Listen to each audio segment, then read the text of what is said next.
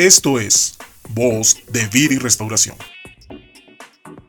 Una palabra que transformará tu vida trayendo esperanza en medio de la adversidad. Voz de Vida y Restauración por el pastor Gerardo Santos.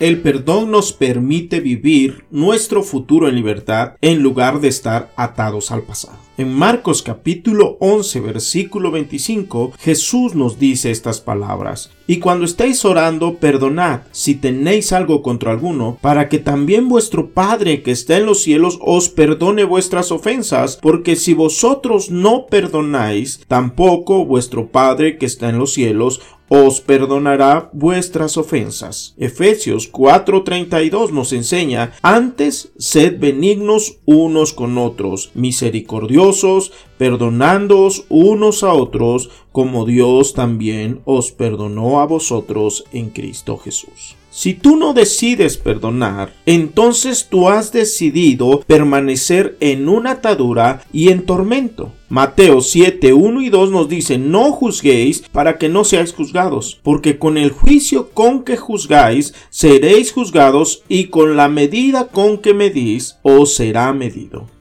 Y en Salmo capítulo 50 versículo 6 nos enseña, y los cielos declaran su justicia, porque Dios es el juez. ¿Por qué a veces no podemos perdonar? Y hoy quiero mencionarte cinco cosas que pueden bloquear una elección de perdonar. La primera es tener un corazón herido por las injusticias. Algunos recuerdos pueden ser tan dolorosos que perdonar parecería imposible. Mas sin embargo Jesús vino a sanar los corazones quebrantados. Debes de aprender a confiar en Él y Él puede sanar tu corazón. Número 2. Esperar una disculpa de parte de la persona que nos hirió. Y debido a que la disculpa puede ser que nunca llegue, podemos permanecer en pecado y atados debido a que nosotros no elegimos perdonar. Número 3 la persona sigue hiriéndome. Jesús nos instruye que debemos de perdonar 490 veces al día. Y eso lo encuentras en Mateo capítulo 18, versículo 21 al 22, cuando le preguntan, Maestro, ¿cuántas veces debemos de perdonar? Y la respuesta de nuestro Señor Jesús fue 70 veces 7. Número 4. Pensar que para perdonar a la persona es lo mismo que excusarlo de lo que hizo. Dios no nos pide que excusemos o que pretendamos que la herida no ocurrió. Perdonar no es excusar. Es la elección de soltar a la otra persona de nuestro propio juicio y dejar que Dios sea el que la juzgue.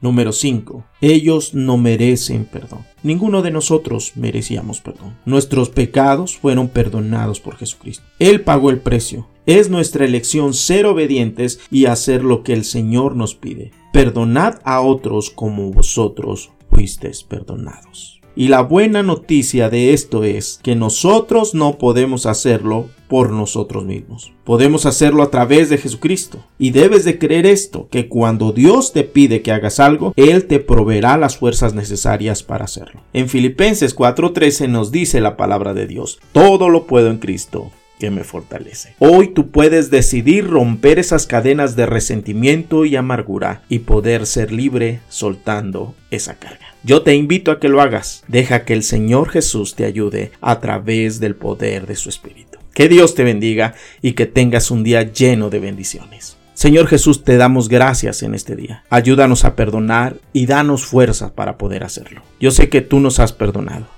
y así como tú nos perdonaste, hoy decidimos perdonar a los que nos ofendieron. Gracias Dios porque tú nos darás la paz y podremos encontrar tu misericordia a través del perdón. Te amamos Jesús. Amén y amén.